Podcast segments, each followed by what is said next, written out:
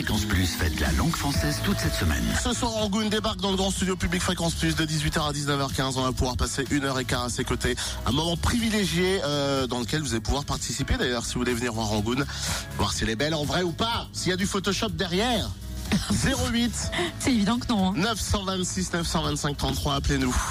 Et on vous offre des places dès maintenant. Mais d'ici là, semaine de la francophonie oblige. Nous allons clôturer notre semaine avec...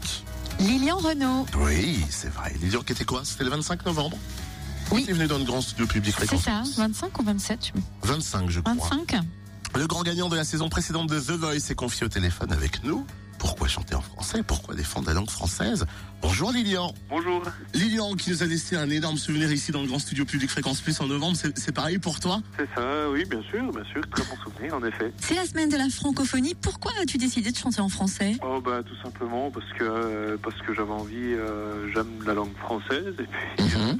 je suis né en France et je m'adresse à un public, euh, bah, ma foi, en tout cas, euh, qui est surtout euh, en majeure partie euh, français, quoi, et du coup, euh, voilà, tout simplement. C'est vrai que certains trouvent que c'est plus facile de chanter, voire même d'écrire en anglais. C'est vrai pour toi? J'aimerais j'aurais eu envie aussi, j'aime bien chanter en anglais, c'est vrai que musicalement c'est presque plus, pas plus facile, mais il y a les, on n'accentue pas les, les mêmes syllabes, les mêmes, c'est différent et c'est intéressant aussi de chanter en anglais, mais, mais là pour le coup j'avais quand même envie de raconter des choses et puis euh, voilà. Et quand tu écris, il arrive que tu plonges dans un dictionnaire, voire un dictionnaire de rimes pour t'aider? Non, pas du tout, non, non, je n'utilise jamais un, un dictionnaire, les mots viennent euh, comme euh, naturellement et j'utilise pas de, de dictionnaire ou autre.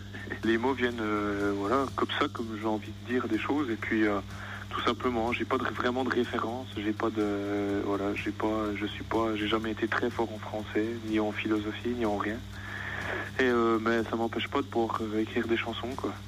C'est vrai que certains trouvent que c'est plus facile de chanter, voire même de- de- de- d'écrire en anglais. C'est vrai pour toi? Brel, Mano Solo, euh, euh, Tiefen, euh, Miosek, voilà.